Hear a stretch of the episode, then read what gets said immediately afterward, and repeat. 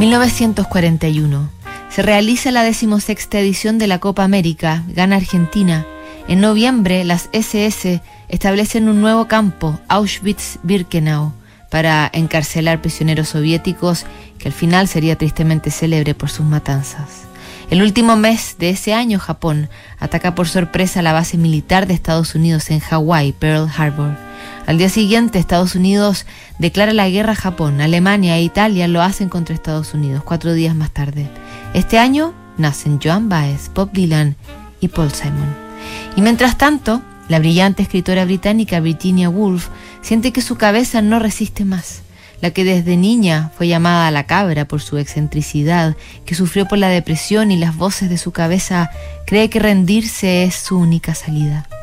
A mediados de marzo de 1941 había vuelto a casa empapada y aseguró que de un tropiezo se había caído al río.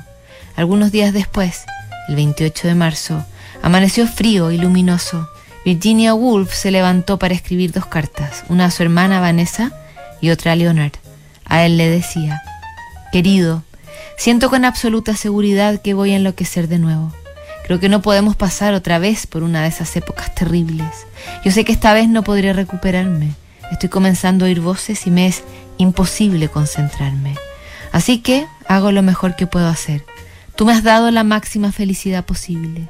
Has sido en todos los sentidos todo lo que uno puede ser. No creo que haya habido dos personas más felices que nosotros hasta que ha venido esta terrible enfermedad. No puedo luchar más. Sé que estoy arruinando tu vida y que sin mí tú podrás trabajar. Sé que lo harás, lo sé. Ya ves que no puedo ni siquiera escribir esto adecuadamente. No puedo leer.